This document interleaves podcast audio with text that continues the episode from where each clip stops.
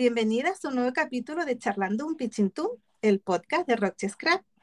Hoy tenemos un capítulo especial de Navidad y no podía contar con otra persona que no fuese Elena Roche, de Pega Papel o Tijeras. Hola Elena, bienvenida nuevamente al podcast. Mm, buenos días, buenas, bueno, buenos días, buenas tardes, buenas noches. No sé si la escucharán. Qué contenta estar aquí otra vez. Ah. Bueno, Elena, eh, estamos ya a puertas de la Navidad. En el mundo del scrap se empieza desde meses atrás. Y yo sé que tú llevas muchos años haciendo distintos proyectos especiales para estas fechas como puede ser el décimo de Navidad, por poner un ejemplo, o el mismo curso de diario de Navidad. Así que cuéntanos, por favor, qué es lo que tanto te gusta de la Navidad para embarcarte en estos proyectos que demandan tanto trabajo. Ay, que me gusta tanto de la Navidad. Es que la Navidad es, para mí, es una época del año que me encanta. Mm, vale, hace, frío y eso no me gusta mucho, pero la parte positiva es que pasamos más tiempo en casita y, que es como muy entrañable, ¿no? La, Navidad es como un estado de ánimo feliz siempre y es lo que más me gusta, aunque todas las Navidades no son siempre iguales ni siempre súper felices, pero es un estado de ánimo para mí, cada uno supongo que representará cosas distintas, pero para mí es un estado de ánimo feliz. Perfecto, sí, la verdad que a mí, por ejemplo, también eh, es como si realmente se sintiese lo que se llama espíritu navideño, porque me encanta eh, las luces que se crean en, el hogar. Como bien decías tú, es algo hogareño. ¿Será porque oscurece antes, que a lo mejor sales a pasear? Y a mí me encanta estar mirando las casas ya cuando están decoradas con sus luces, eh, toda la luminaria que, que ponen en, en las calles y, la verdad que ese ambiente que se crea, eh, yo creo que es lo que traspasa y a las, que, las personas que les gusta la Navidad, pues todo eso lo sienten más, más como suyo, parece que, que, todo está en armonía. Ese, ese, es un poco el sentimiento, ¿no? La Navidad es como un chocolate calentito. Sí, es verdad. agradable, es muy agradable, sí. Y como bien decías tú, no siempre todas las navidades obviamente son, eh, son iguales y tampoco queremos decir de que en la Navidad el, estado en el que hay que estar es de absoluta felicidad. No, no es eso. No es eso, no, no, cada Navidad es distinta y a veces son mejores, a veces son peores, a veces más felices, a veces más complicadas. Mm, siempre hay un poco de todo, ¿no? Pero hay que intentar que sea sea el estado de ánimo que tengamos, las circunstancias personales, al menos para mí, ¿no? El, mm. intentar hacer lo mejor posible con lo que tengas en ese momento para recrear ese estado de felicidad navideña. Sí, perfecto. Y el, el, curso de Diario de Navidad, Elena, ¿cómo nació? ¿Cómo surgió? ¿Cómo le fuiste dando eh, cuerpo y, llegó a ser la realidad que, conocemos. Ay, ese curso, mm, yo creo que fue el, es el curso que, más me ha dado que pensar. Fíjate que Serendipia ya me dio mucho que pensar. Pero eh, bueno, eso es mm, empezar a documentar Navidad y creo que el primer diario de Navidad que yo hice, eh, que no tenía este nombre todavía, eh, es de 2010, imagínate, ¿no? Pues ya van 12, 12 proyectos de esos, ¿no? Entonces, tantos proyectos, pues algunos con éxito, otros con, yo no quiero decir fracaso, porque no, el no tener un, proyecto terminado con todos sus días no es un fracaso, simplemente es una circunstancia más de ese proyecto. Pues bueno, con algunos completados del todo, algunos menos completados, algunos con eh, más estrés, otros con menos estrés. Bueno, me di cuenta que es un proyecto que ha traspasado a fronteras de lo que es, em, bueno, que se ha creado un hype que es como, se ha creado un hype de un proyecto que es muy chulo, que es muy demandante y que o por fortuna o por desgracia, eh, con las redes sociales se ha creado mucha presión para hacer este proyecto. Como si, que si fueras eres scrapera, tienes que hacer diario de Navidad porque es el proyecto más bonito del año y el más esperado y el más todo, cosa que yo comparto, es mi proyecto más esperado del año y el, más que, el que más me gusta con diferencia pero parece ¿no? que, si no lo llevas cada día rajatabla, que si no tienes esas super mega fotos, que si no tienes casi todo súper conjuntado en tu casa, con tu ropa, con tus niños, con tus mascotas, con lo que tú haces, parece que, que bueno, que es un estrés, es un estrés. Y entonces, a, lo largo de hacer tantos de, los míos y ver tantas circunstancias, desarrollé yo un sistema que te permitía em, quitarte todo ese estrés, hacer ese proyecto perfectamente tuyo con tus circunstancias y también crear esas memorias y esa magia, porque una de las de la parte de este proyecto para mí y del curso en realidad es crear ese chocolate calentito. yo voy acompañando a todas las que estáis ahí como un chocolate calentito todo el rato para que, podáis hacer este proyecto sin estrés. Fíjate que el curso dura tres meses, no solo diciembre, dura tres meses para que tengamos tiempo suficiente y siempre con, conmigo como chocolate calentito. La compañía perfecta en estos tiempos. Eso es. Y, ahora que comentas esa, esa, esa, compañía, ese, como la dupla ideal, ¿no? Del, del chocolate calentito, el, el, hacer un proyecto que de, de, por sí es bonito, que tampoco tenemos que llevarlo al extremo, como comentabas tú, de, de tener todo conjuntado, porque nuestra vida no es conjuntada. Nosotros no pensamos, eh, bueno, que habrá gente que sí, que sale ya pensando en cómo va a ser la foto y cómo va a ir vestida, pero mm, lo, normal no es así y es bonito documentarlo porque ya luego o la colección o la decoración que tú le pongas ya le va a dar ese extra que, te demanda la Navidad por, por sus colores o por, por, su, mm, por su belleza en sí. Entonces, e, ese conjunto de chocolatito caliente, de, de estar a gustito y de documentar, de ahí fue que nació Mac. Exacto. Pues Mac, hay muchas que, bueno, muchas no, muy poquitas en realidad. Sabéis que es la idea de mi primera colección de Navidad que no salió porque no sabía cómo darle forma y ha salido este año. O sea, mi primera colección de Navidad, que era Joy, ya es bastante hogareña, ya tiene bastantes toques así muy caseritos y tal, pero no llegó a ser Mac. Entonces me guardé hasta el nombre diciendo, no, todavía no tiene que salir, ya saldrá cuando esté. Y justo es ese, ¿no? Es ese mm, tener una tacita en las manos de, algo calentito y estar en tu casa, en tu sofá y estar en esa sensación, ¿no? A gustito de la Navidad. Exacto. Y volviendo al, curso, ¿cuántas alumnas eh, suele tener tu, curso del diario? Porque este sería el... Eh, Esta es la cuarta edición. Exacto. Esta es la cuarta edición, sí, sí. no, me gusta ni hablar, hablar de cifras, pero es el único curso que tengo que limitar gente.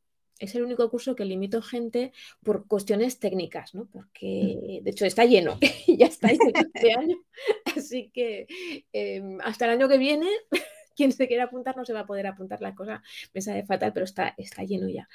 Pero por razones técnicas, eh, como yo eh, hacemos crops semanales y luego envío durante todo el mes de diciembre hasta el 6 de enero un email diario a todas las alumnas del curso.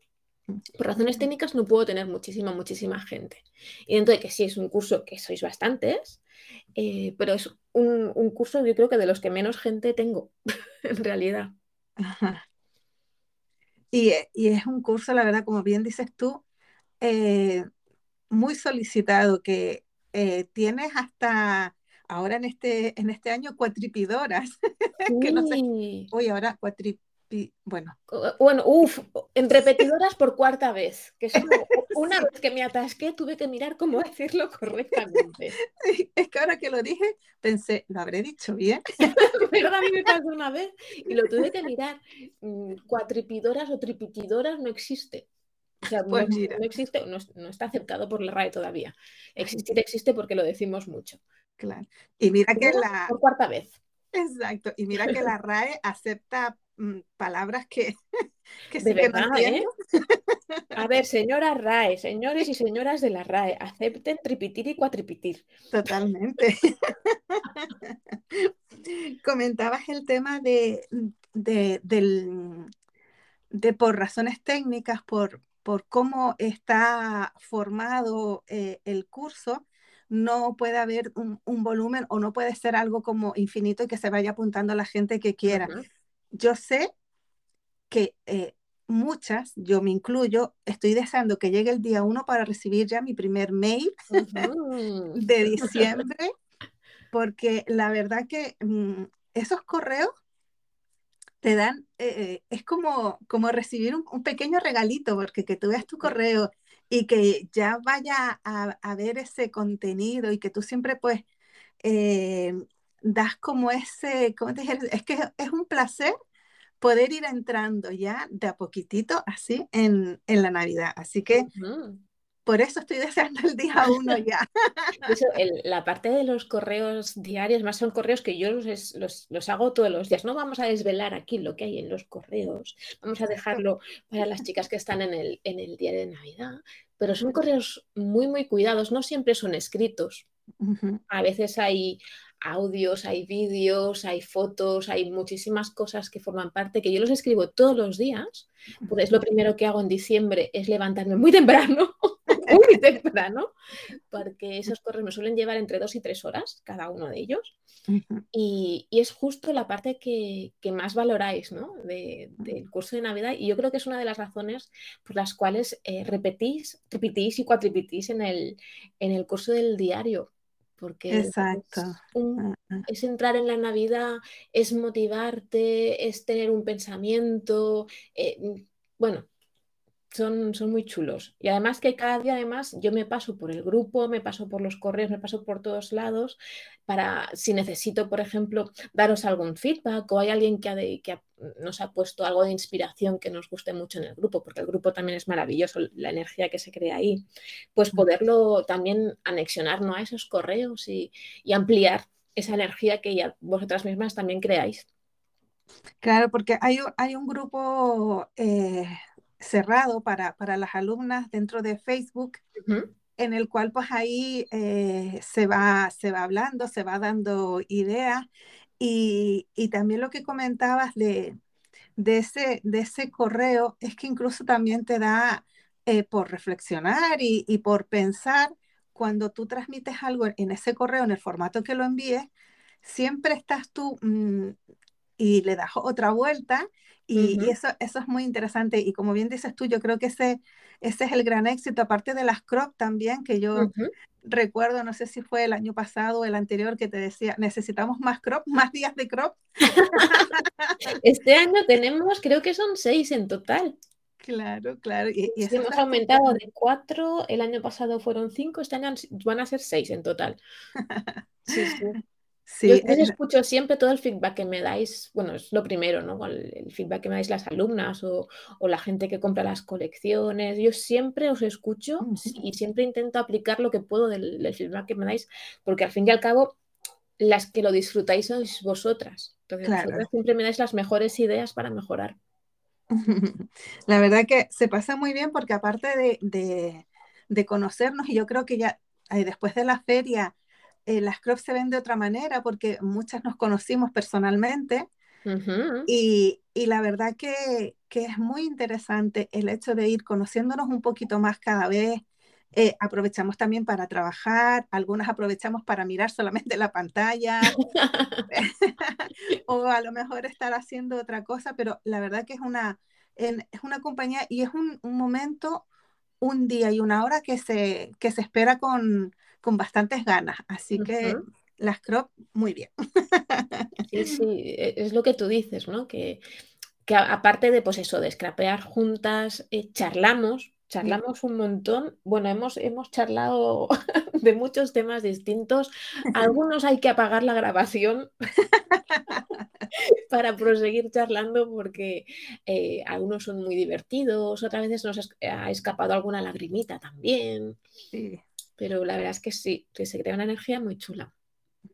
Y otra cosa también muy interesante de, estos cursos es que eh, todo se graba. Eh, no solo tenemos clases teóricas, eh, también está, estas crop que se graban y que tú en tu cuenta las tienes por siempre. Entonces, es, es, la verdad que es, lo puedes mirar en el momento que tú quieras lo puedes volver a ver, lo, lo, puedes, a lo mejor que te has perdido por, por tiempo, por horarios, por lo que sea, no has podido asistir y sabes que siempre lo tienes ahí y eso también es, eh, es un, un, buen punto a favor, tenerlo por siempre. Mm. Fíjate que yo tengo, claro, en, en, mi página web, claro, está todo muy automatizado y, y, sobre todo en ciertas cosas a mí me llegan alertas, ¿no? De cuando alguien pues se ha descargado algo, alguien ha visto algo, o ha abierto algún correo, o ha visto algo. Y no te, no te imaginarás la cantidad de gente, de alumnas de este año, que están repasando todos los audios y todos los vídeos de los correos de años anteriores, ahora ya en noviembre de previa diciembre. Qué bien. Sí, sí, vosotras, vosotras mismas ya vais creando esa magia antes de que la empiece yo el día uno.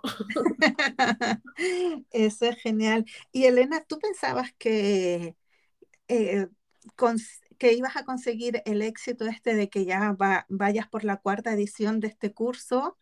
¿Tenías algunas expectativas? Ah, ¿Las han superado?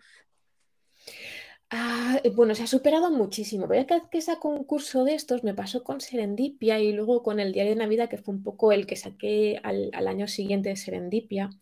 Son cursos que son muy distintos, porque no son cursos centrados en proyecto, en, en proyecto en cuanto a tutorial de estructura, que es casi, casi lo que, lo que más se busca y lo más vistoso, y, sino que es al revés, ¿no? Están centrados en el contenido y, en lo que ponemos en esas estructuras. Entonces, muchas veces me decís, ¿pero qué materiales, qué álbum vamos a hacer? Digo, no necesitas nada que no tengas y tampoco te voy a enseñar a hacer un álbum, vas a hacer lo que tú quieras.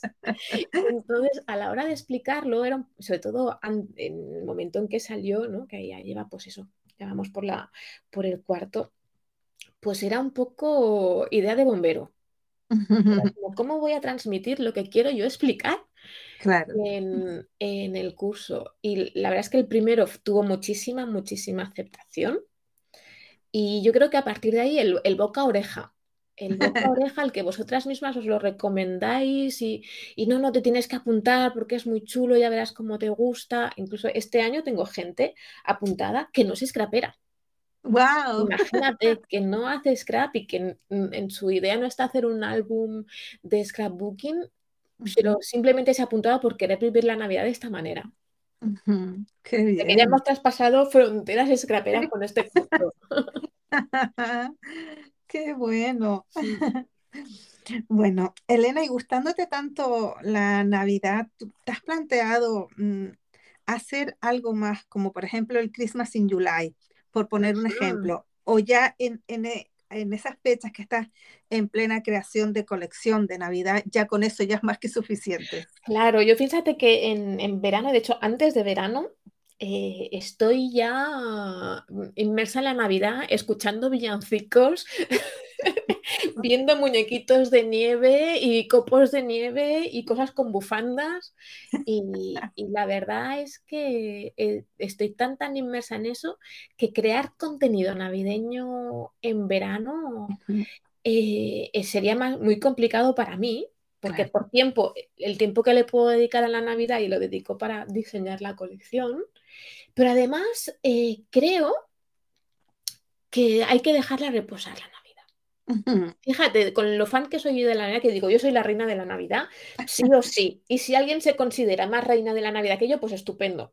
También para ella. Pero yo más navideña que María Carey.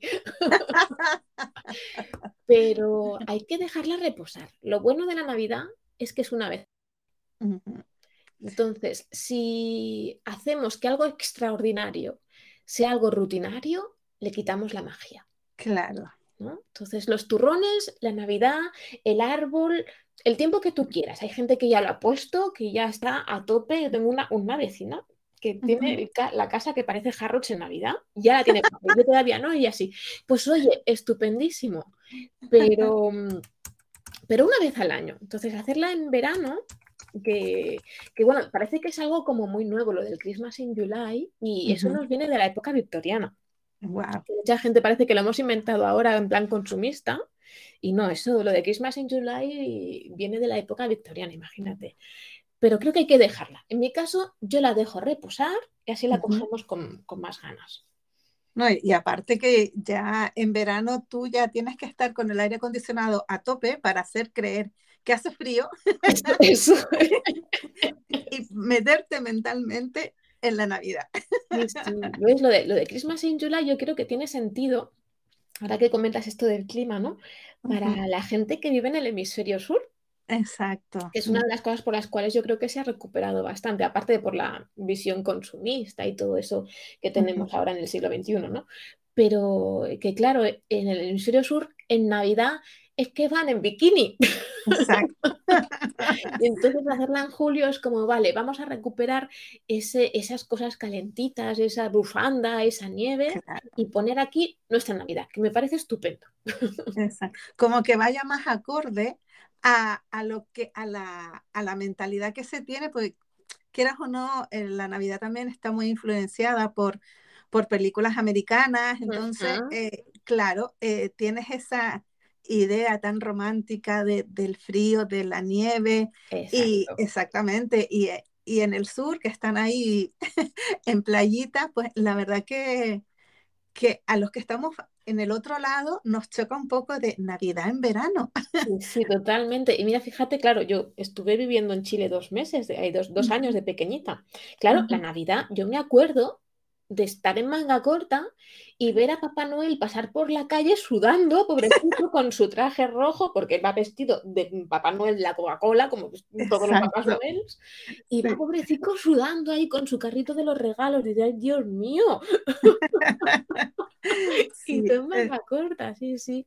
Exactamente, se vive tal cual la decoración. Ah, yo me acuerdo cuando nosotros llegamos aquí a, a Canarias que no se estilaban, no, tú no tenías dónde eh, comprar árboles de Navidad, eh, la decoración, no había nada. Donde único conseguíamos aquí, por lo menos en la isla, era, tenemos que ir al corte inglés. Era el único sitio donde, donde podíamos comprar un árbol, las bolas y, todo ello. Claro, porque es que aquí antes eh, el árbol de Navidad artificial no existía. teníamos árboles naturales todo el mundo. Mm. En Chile, en Chile también durante muchos años eh, era el pino de verdad y yo eh, recuerdo ese olor tan rico de llegar a la casa de, mi abuela paterna y ellas siempre ponían e, el árbol natural. Y es la verdad que ya entras y aunque no tengas nada de decoración, ya ese olor. Ya huele, sí, sí. De hecho, hay ahora una cantidad de, de velas navideñas y de ambientadores navideños que huelen a, árbol, a, pino. Qué, rico, qué rico, la verdad.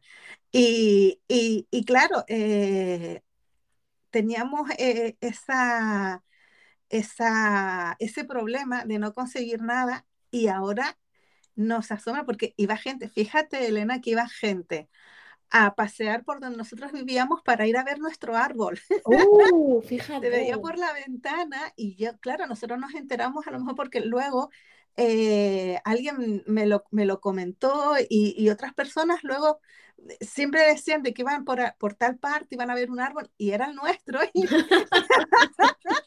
y, era la novedad porque, claro, aquí solamente se ponía el Belén. Esa era la, la, la, única decoración que había aquí, aquí en Canarias. Y ahora es increíble, como tu vecina, ya aquí yo tengo vecinos que ya han puesto toda la decoración navideña y cada año se, iban a, se, adelantaban y ya yo creo que hace uno o dos años dijimos, ya está, ya hemos perdido nuestro, nuestro lugar número uno. Ya es verdad que antes había poca gente que ponía el árbol y muchísima más gente que ponía el Belén. Y ahora está, está al revés, el, verde, el Belén como que ha perdido un poco la posición, ¿no? Como ha perdido el primer puesto de decoración navideña. Sí, exacto. Yo recuerdo aquí de, de ir a casa de, amigos y demás y, y, y la programación que tenían ellos, lo importante era formar el Belén y lo hacían súper grande y, y, demás, pero es verdad, ahora cada vez va más, mm, tira más la, la decoración, el árbol, las luces. Yo veo casas que tienen, pero una decoración exterior que yo digo, madre mía, si saco una foto y digo que es Estados Unidos, me lo creen. Sí, sí. ¿eh? exacto, exacto. Y la verdad que, que, eso alegra, a mí me encanta cada vez que, que salgo y, y, veo, como te comentaba antes, las luces, el hogar, em, me gusta mucho. Queda todo súper bonito, en realidad, es que queda muy bonito todo, las calles, las casas, queda todo muy bonito. ¿Y te pasa a ti que cuando quitas la decoración navideña de casa, parece que no fuese tu casa o que la ves? Dices, ay, qué vacía está. Se crea un vacío, pero que parece que mm, se crea que, que, ha pasado. Ya no es que solo se vaya la Navidad, o sea, que ya que se vaya la Navidad ya es como triste, ¿no? además, cuando yo desmonto el árbol y la decoración, digo, ya se va la Navidad. Directamente. Pero claro, ves, ves la casa vacía. Sí, mm. sí. Totalmente. Sí, sí, se siente súper vacío, que parece que hay hasta eco. Tú dices, madre mía, lo mm. que ha pasado. ¿Y tú desde qué fecha hasta qué fecha eh, decoras, tienes la decoración navideña en casa? Mira, más o menos yo la pongo, suelo ponerla a principio de diciembre. Por ejemplo, yo creo que estoy mirando calendario. Eh, yo creo que la pondré la semana que viene. Ajá. La semana que, no sé cuándo sale el podcast, pero al respecto a cuando lo estamos grabando, la semana que viene, que ya será diciembre. Es decir, ya estaremos el 2 o el 3 de diciembre. La pondré y la suelo dejar, depende, hasta antes o después de Reyes. Ajá, ¿y de mm. qué depende? Depende de cómo caigan las fechas porque yo suelo decorar y quitar la decoración en fin de semana. Entonces depende un poco de cómo caigan las fechas. Claro. O sea, no, no suelo tener la decoración de Navidad mucho tiempo puesta, eh, porque también lo que digo, ¿no? Que si es extraordinario, como que le tienes más ganas y lo valoras más. Claro. En, mi casa. ¿Y de siempre, Elena, en tu casa se ha vivido la Navidad? Sí, sí, sí, sí. Yo siempre, siempre recuerdo eh, en casa mm, comidas multitudinarias por Navidad, en, comedor chiquitito, reunirnos 20 personas fácil. Eh, teníamos un, Belén también que mi, padre hacía en la entrada, enorme. se, desmontaba toda la entrada de la casa y se hacía un Belén gigantesco. Sí, sí. Espumillón por todos los cuadros, espejos, ventanas, puertas. Sí, sí, sí. Qué bueno. ¿Y el tiempo que, estuvieron viviendo en Chile, hicieron, ah, nació alguna mm, tradición o, o, o, algo específico para Navidad que luego se trajeran a, los distintos países, los ha ido llevando a lo largo del tiempo, porque pues claro, no, fíjate solo vivido en Chile. Fíjate que yo era, tan, yo era tan pequeñita que es posible que sí, pero no lo sé. Porque mi recuerdo de las primeras navidades casi son de, esas, de las que vivía ahí, ahí en Chile. Antes de eso, tengo como nebulosas, ¿no? no sé después, no sabría decirte, tendría que preguntar en casa, mirar fotos y a ver exactamente qué corresponde. Pero sí que me mm, recuerdo muchísimo el, que pasaba Papá Noel con un carrito con los regalos por delante de las casas. Qué bueno, qué bonito. Eso, sí que lo recuerdo mucho. Sí, sí. Y eh, cuéntame, ya que estamos viendo el tema de las tradiciones, cómo, cómo lo celebras, desde cuándo hasta cuándo está tu decoración. Eh, ¿Qué es lo que celebran más en casa? Nochebuena, Navidad, fin de año, Reyes. Eh, en casa siempre ha sido más la Navidad y el día 26, el día de San Esteban. Aquí en Cataluña es festivo también el día 26. Y como que la Nochebuena no ha sido tanto tan, tan familiar. la, cena del 24 no es tan familiar, el 25 sí, que es como el día más grande. Y luego mientras hay niños, ¿no? Pues el, día de, día de Reyes también es como muy chulo, pero ya cuando ya los niños van creciendo, pues deja de ser ese, esa magia del Día de Reyes. Pero yo diría que el día grande es el día de Navidad. Ajá. ¿Y alguna tradición en especial que, que tengas para, para esa fecha? A ver, tradiciones hay varias. Por ejemplo, así una tradición escrapera, que la lleva haciendo creo que son seis años o siete ya, eh, que es que hago lo que hago los, los 12 meses de Navidad. Y es que los 12 días antes de Navidad, eh, que empezamos el día, por si alguien lo quiere calcular, es el día 13 de diciembre, pues yo tengo preparado una cajita con unos sobres y preparo una foto de cada mes, ¿no? Una foto de enero de ese año, una foto de febrero, una foto de marzo, una foto de abril, las meto en un sobrecito con el número y los 12 días, cada día por la noche antes de Navidad, sacamos una foto, miramos la memoria, ¿no? que, es esa foto, y la colgamos en el árbol. Entonces, es la última decoración que se pone en mi casa, ¿no? Son esas fotos que además yo las hago en tamaño chiquitito, en tamaño como de Instax, ¿no? Las hago muy chiquititas y eh, vamos rememorando nuestro año a través de una sola fotografía por mes y luego se quedan ahí toda la Navidad. Y luego con esas fotografías hago un álbum muy chiquitito que prácticamente solo cabe la fotografía y lo que es y tengo esos álbumes pues todos guardaditos y cada año los, vamos viendo, ¿no? El día, el día 13 saco los álbumes anteriores, les pegamos un vistazo, rememoramos esos años y empiezo la Navidad, bueno, la cuenta atrás a la Navidad con esos sobrecitos. Es una tradición que empecé, ya te digo, hace seis años, este año va a ser el séptimo, y, que es muy chula, es, es muy chula. Sí, sí, de hecho Os, la, he transmitido a algunas de vosotras y, algunas de vosotras es como, pero solo una foto, qué complicado. sí, una solo, que es lo bonito, una solo. Un collage mejor. Claro, pero no hace falta que, claro, no tiene que ser como un Project Life que estén todas tus memorias. Escoge una, una memoria, la que te diga el corazón. Yo siempre digo, olvídate el cerebro. ¿Qué foto te dice el corazón, no? ¿Cuál es la que dices, ay, esta. claro, En tu tradición no es necesaria, por ejemplo, que en, la foto esa elegida salgan todos los miembros de la familia.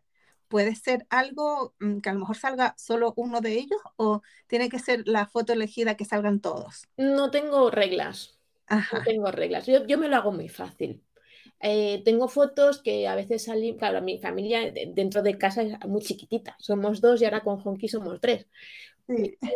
Eh, a veces no sale ninguno de nosotros, sale algo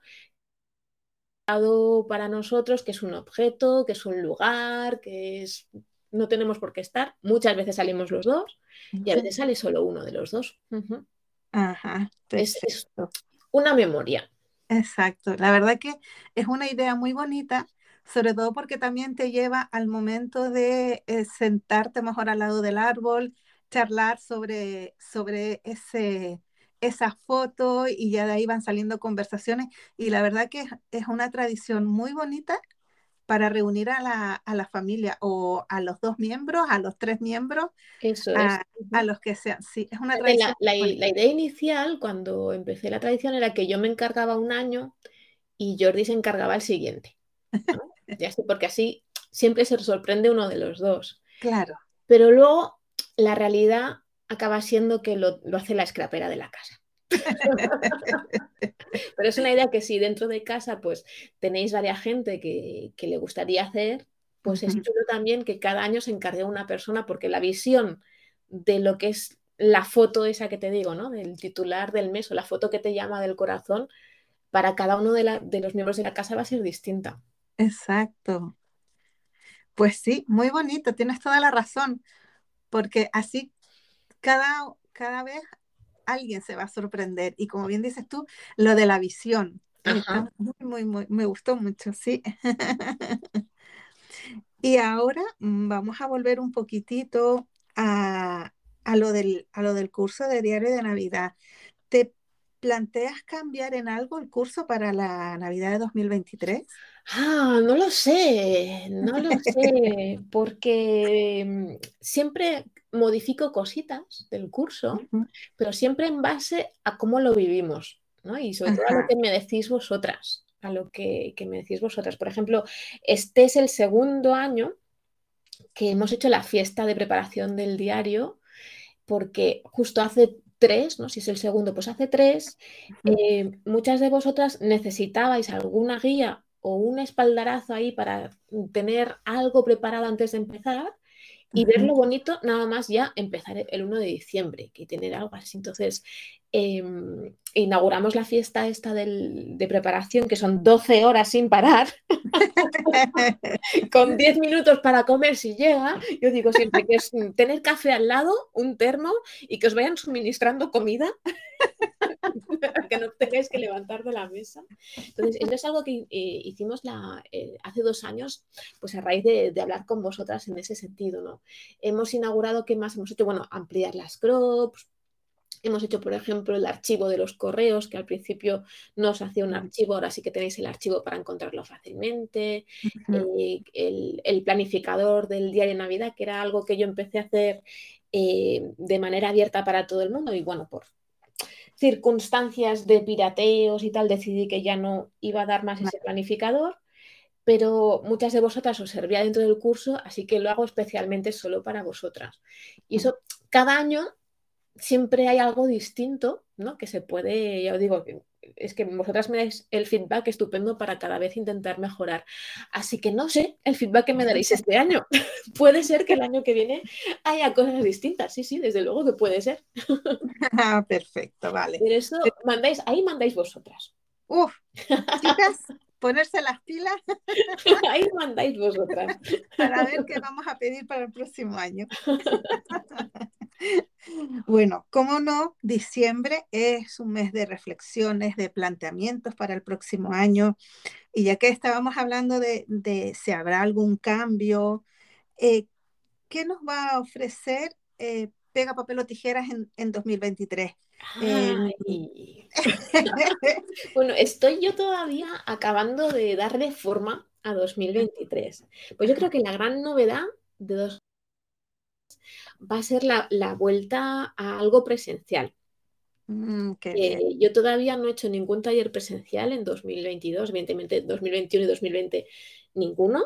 Exacto. Pero de momento lo único que he hecho así presencial es veniros a ver a las ferias, a vosotras, pero no hacer taller. Entonces 2023 no van a haber muchos, no van a haber muchísimos, porque yo creo que esa época en la que yo me iba de taller fin de semana sí, fin de semana no, una vez al mes, y eh, yo creo que lo hemos suplido mucho con, eventos online y, por ejemplo, con los directos en Twitch. Entonces, tengo mucho contacto ya con vosotras. Evidentemente no es lo mismo, pero creo que no va a ser con, la misma asiduidad que era anteriormente. Además, ya tengo una fecha que está, ya está publicada, que me voy a México. Sí, wow. porque es, una que se quedó pues de 2020 se quedó pendiente de 2020, por eso es la, la, primera fecha, ¿no? Porque la hemos recuperado de algo que no se pudo hacer en su día. Pero va a haber, eh, pues eso, eh, talleres presenciales. Después espero mm, poner algún curso online monográfico que, bueno, que llevo dos años con mucha carga de, otras cosas que no me han dejado poner cursos online monográficos y espero que 2023 sea la época. Luego en Memory Love se vienen curvas. Uy. vienen curvas en Memory Love, vienen cosas muy distintas que creo que van, que, bueno, que yo tengo muchísimas ganas de, lo que se viene en Memory Love.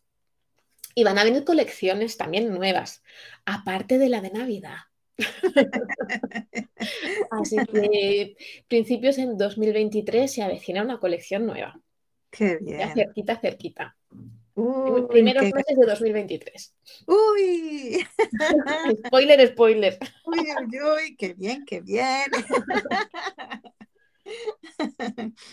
y comentabas lo del taller de México que se había quedado colgado en 2020. Eh, yo entiendo de que en ese 2020 tenías un proyecto específico y ahora, ¿será ese mismo proyecto? ¿Será algo distinto? Será algo distinto completamente y evidentemente utilizando la nueva colección. Así que yo creo que las mm, preciosas mexicanas van a ser las primeras que hagan conmigo algo con la nueva colección. Oh, no, se me ha puesto la piel de gallina.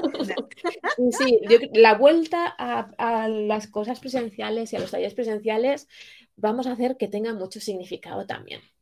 Sí, sí, sí. Es que yo estas cosas soy de esperar al momento propicio, pero hacerlo, mm, hacerlo con mucha intención.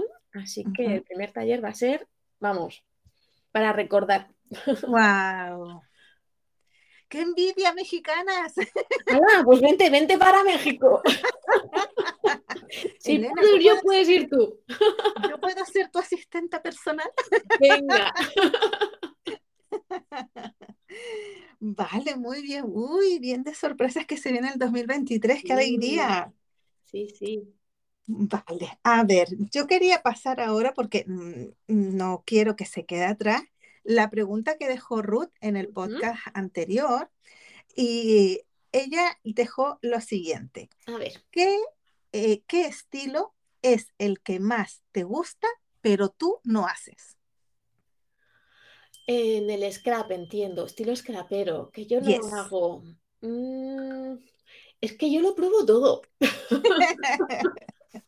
claro, usted, déjame pensar qué estilo no hago y es que mm, si tú miras mi, trayectoria, mis fotos en Instagram, mi blog, cuando empecé el blog en 2010, es que he probado de todo. He probado mm, lo que todo el mundo dice que no, que es el vintage. Yo sí lo he probado, por supuesto lo he probado. He probado el estilo más steampunk, he probado el más mix mediero, he probado el clean and simple, he probado el freestyle, he probado el shabby chic.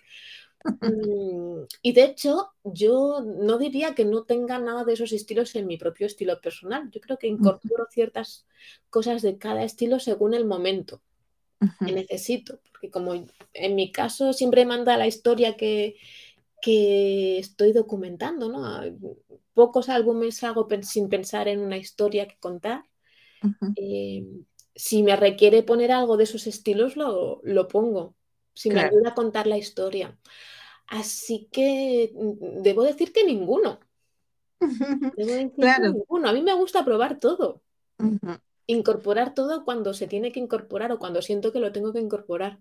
Claro. Muy bien. Es que eh, es verdad, y, sobre todo cuando, cuando vas conociendo, como que quieres saber de todo y quieres hacer todo. Luego, obviamente, no haces todo de todo, pero sí que ir probando, porque incluso a lo mejor mm, puedes probar algún estilo y no te termina de gustar, entonces... Claro, pues no, todo es para todo el mundo, está claro, sobre todo que todo el mundo tiene un, una sensación estética ¿no? distinta, ¿no? Cuando ve algo, puede ser, no en el arte pasa mucho, que alguien, yo qué sé, se me ocurre eh, Van Gogh, hay personas a las que les apasiona el estilo de pintura de Van Gogh y hay personas que no les dice nada o que incluso les puede repeler. Y pongo Van Gogh porque es un artista como la copa de un pino. Nadie pone en duda la calidad artística de Van Gogh. Y pues extrapolándolo mucho a lo que hacemos, evidentemente, no, dentro de que es una disciplina artística, no es arte, porque tiene una función y el arte nunca es funcional. Entonces, eh, claro, ahí el gusto estético de cada uno te puede resonar más o menos, pero siempre lo puedes llevar también a tu terreno. Puedes coger pinceladas ¿no? de, estilo eh, shabby chic, ¿no? que sería ese empolvado, esos colores más pastel, ese desgastado, y ponerlo en cierto elemento que tienes tú en algo clean and simple porque estás hablando de una historia, pues yo que sé, acerca de tu tía abuela y en la foto tiene sus cojines así con florecitas y tal, y te va bien poner un elemento de esos en, tu historia. o sea, que es, es cuestión también de saber incorporarlo y saberlo llevar a tu terreno. Exacto. Sí. Y hablando un poquito de arte que lo sacaste, eh, yo a veces pienso ¿dónde están los ojos? ¿Dónde están los ojos? Exacto, porque me vino a la mente justo cuando lo comentaste, que eh, mm, salió hace, hace un tiempito, no mucho, eh, una obra de arte que lleva no sé cuántos años, creo que ah, al revés. Sí, ese Mondrian colgado del revés. Exacto, que está hecho con cinta aislante, con cinta de carrocero, yo digo, Dios mío, pero de verdad. ahí fíjate que no, nos hemos quedado con la superficie de la historia, con la anécdota. Pues si tú profundizas más, ¿no? En por qué ese cuadro estaba colgado así, resulta que es un cuadro inacabado. Entonces, Mondrian lo que hacía para hacer sus cuadros era pintar eh, a veces con el cuadro del derecho, a veces con el cuadro ladeado, a veces con el cuadro del revés. ¿no? Para que le facilitara sus formas geométricas y esas cosas.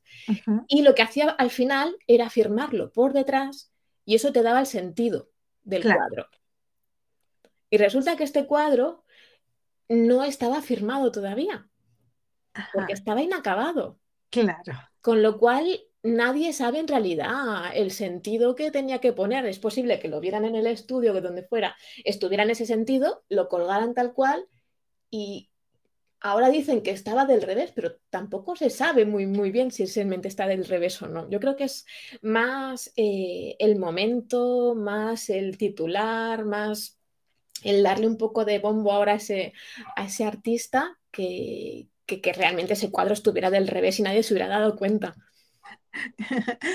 Claro, y todo fue por una foto que se encontraron donde apareció de otra manera. Pero a mí lo que más me llamó la atención fue que, claro, que no lo podían eh, mover por el hecho de que el, trabajo está hecho con, cinta de tipo carrocero o cinta aislante.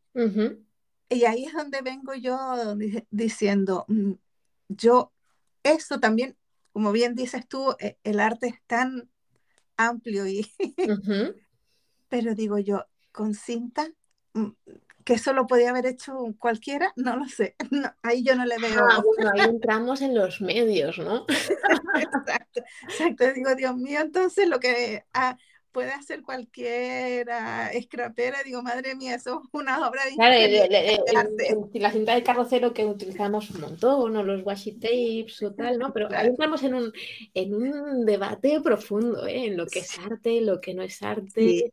exacto. que para eso yo, por ejemplo, de ese artista desconozco bastante de dónde vienen eh, los cuadros que él, que él hace, por qué los hace, ¿no? Pero eh, bueno, como lo desconozco no voy a decir, pero entiendo que no es gratuito que él hiciera eso así, sino que es una progresión, ¿no? De, construir imágenes, de construir colores, hasta que llegas a esa síntesis geométrica y de color, ¿no? Porque son colores primarios, son formas rectas, entonces es como una visión. Entonces, vale, hay que saber todo eso para entender ese arte de esa persona o el arte debería explicarse por sí mismo.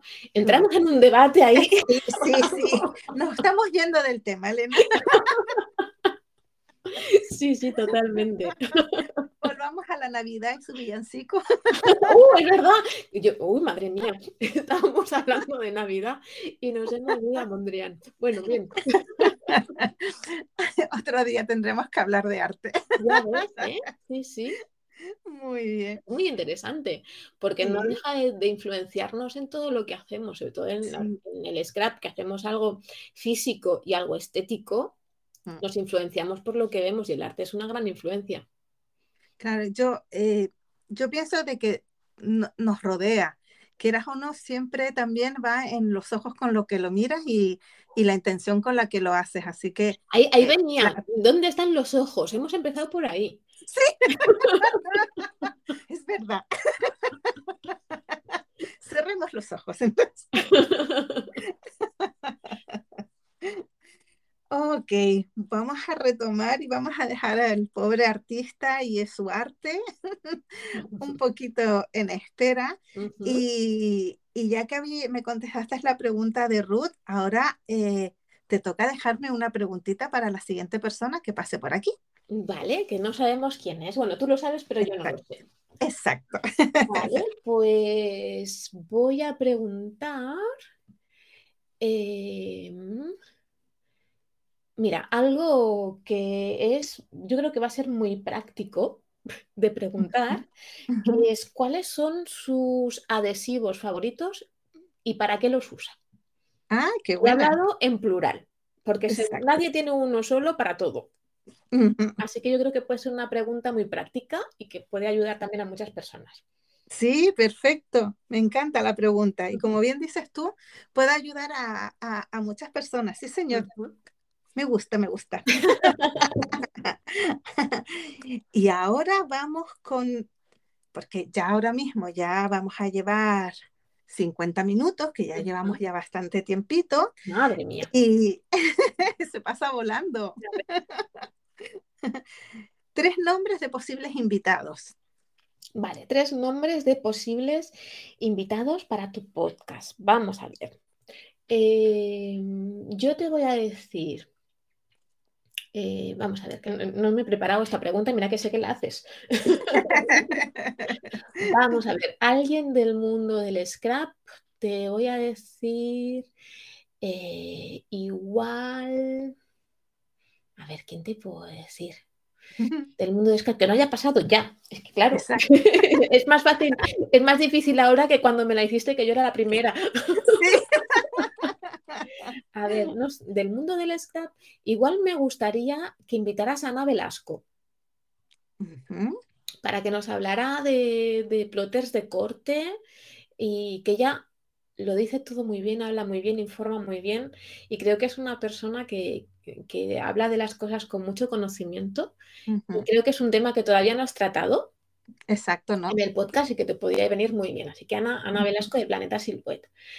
Vamos a ver, una segunda persona, me gustaría, por ejemplo, que trajeras a alguien de fotografía, que no fuera realmente scrapera y, que, fuera, que fuera alguien que nos hablara de fotografía, que eso estaría súper bien. Em, ¿Quién te puedo decir? No tengo ni idea. Ahí te lo dejo. Ahí te lo dejo. Pero algún fotógrafo o fotógrafa que, te pudiera ayudar. Mira, me viene a la cabeza así, ella ya no hace scrap, pero antes hacía mucho scrap, es uno de los primeros blogs que yo encontré de scrap que me gustó muchísimo, que ya no, no existe, se llama el cuaderno, si no recuerdo mal, en la libreta amarilla, pero ella ahora es fotógrafa profesional, hace unas fotografías de familia preciosas y yo creo que nos podría dar algo, alguna visión fotográfica. Se llama Irene Mirabete. Luego te paso el enlace de Instagram, ¿vale? Porque hace, ahora está haciendo una campaña de Navidad. Oh, madre. Que hace unas fotografías maravillosas. Y yo creo que puede ser una, fotógrafa para, para, para traer a tu podcast de scrap, porque ella conoce el mundo del scrap porque durante muchos años hizo scrapbooking. Claro, oh, perfecto. Vale, y como tercera persona, eh, a, mí me gustaría alguien totalmente distinto del, mundo scrapero. Alguien totalmente distinto que nos diera también otra visión, así como la, eh, una visión de fotografía, porque pudiera ser, mira, ¿por qué no alguien que nos hable de arte? Me parece que es una conversación muy interesante que, podemos sacar muchas cosas. Entonces, no sé a quién podrías eh, llamar así como profesional de arte, alguna, alguien que sea profesor de bellas artes o, algo así y que nos pueda dar una visión de, dónde están los ojos. y que nos hable un poco de la diferencia, ¿no? Porque yo creo que, que lo que hacemos, dentro de que sí que es una disciplina artística, porque es tiene muchísima creatividad, pero justo es más creativo que artístico. Entonces, alguien que nos haga un poco de, diferencia entre eh, qué consideraríamos arte, qué no consideraríamos arte y, qué ver, qué no ver, qué nos tiene que transmitir, eh, ese tipo de, proyectos, ¿no? Yo creo que podría estar interesante. Ahí no te puedo decir nombre porque no se me ocurre ninguno. Si se me ocurre alguno después, te, te digo, pero así de bote pronto no se me ocurre ninguno, pero me parece que puede ser un podcast interesante. Sí, sí, sí, la verdad que sí. ¿Quién me mandaría a mí a abrir No me he preguntado. La primera vez lo puse más sencillo. Sí, sí, sí. Y a mí me parecía complicado, pero era muy fácil. Ahora viene lo complicado. Ok. ¿Cuánto, ¿Cuánto tiempo llevas ya con el podcast? Empezamos en mayo. El primero que hicimos, Elena, fue, te lo digo ya que tengo aquí mi agenda del podcast, y el primero fue el 18 de mayo. Fíjate, claro, claro, y es que has hecho un montón ya. ¿Cuántos episodios llevas? Llevo, el tuyo será el 15. Fíjate. Claro, es que ya las cosas no pueden ser tan fáciles. ya te tengo que subir el listón de invitados. Además que eres la madrina, ¿quién lo va a hacer si no? Claro, yo me autoproclamé, así que... Ay, madre mía, yo la verdad que no, no pensé de que eh, me iba a gustar tanto esto y que lo terminas haciendo tan relajada, porque me acuerdo del primer día contigo, madre mía, qué nerviosa que estaba. Sí, sí, pero al, fin, claro, tú además le has puesto el nombre perfecto, charlando un pitchintún, y es que al final es charlas con alguien sobre un tema que te gusta, o sea, más fácil no puede ser. Es fácil y relajado. exactamente, claro, que esa, esa era la idea, pero claro, al principio me ponía muy nerviosa, no sabía si, claro, lo iba a hacer bien, eh, si la persona iba a estar a gusto al otro lado, eh, charlando conmigo. Y, y, ahora lo que sí hago, mm, hago dos respiraciones profundas antes de empezar y para adelante. Eso está muy bien. Sí, sí. A ver, Elena, yo creo que ya te he quitado eh, prácticamente una hora. Bueno, bien. bien, bien. aquí tengo, todavía tengo café. Yo mientras tenga café. Qué buena. Elena, no sé si tú quieres eh, comentar algo, algo que se me haya quedado en el tintero. Mm, pues yo creo que no. Yo creo que no, que hemos charlado mucho de, la Navidad. Mira, voy a terminar con una de las cosas que digo siempre, sobre todo pues dentro del curso de la Navidad y de todo, que es que no nos olvidemos que lo principal de la Navidad es vivirla. Que da igual si la documentamos o no al final, se puede quedar algún vacío, da igual, pero hay que vivir esa Navidad, que eso es lo importante. El, realmente disfrutarla y vivirla. Y oye, si foto, pues te has olvidado, pero tú has pasado bien ese momento que es, que realmente lo, que importa. Así eh. que con eso me, quedo. Yo creo que ese es el final, vivir la vida. Exactamente, vivirla, disfrutarla, que si como bien dice Elena no tenemos fotos, luego podemos poner un lindo journaling con una tarjeta bonita y listo. Y ya está, siempre hay soluciones, siempre, siempre, siempre. Exacto. Elena, muchas gracias por aceptar nuevamente mi invitación. Eh, Sabes que no va a ser la última vez. Yo vengo cuando tú quieras. Está muy a gustito charlando un pichintún. muchas gracias lo del pichintún. Nunca ha sido cierto, Elena. ya, ya, ya. Ya, pichintún es una palabra un poco elástica últimamente. Sí, ¿verdad? Le, hemos cambiado el significado a pichintún, ya no es poquito. ¿no? pichintún ahora es un ratito agradable, lo cambiamos así. Mira, pues listo, me parece estupendo. Pues muchas gracias, aquí termina este primer capítulo especial de Navidad. Gracias por escucharnos y las espero a todas y a más en el próximo episodio. Chao.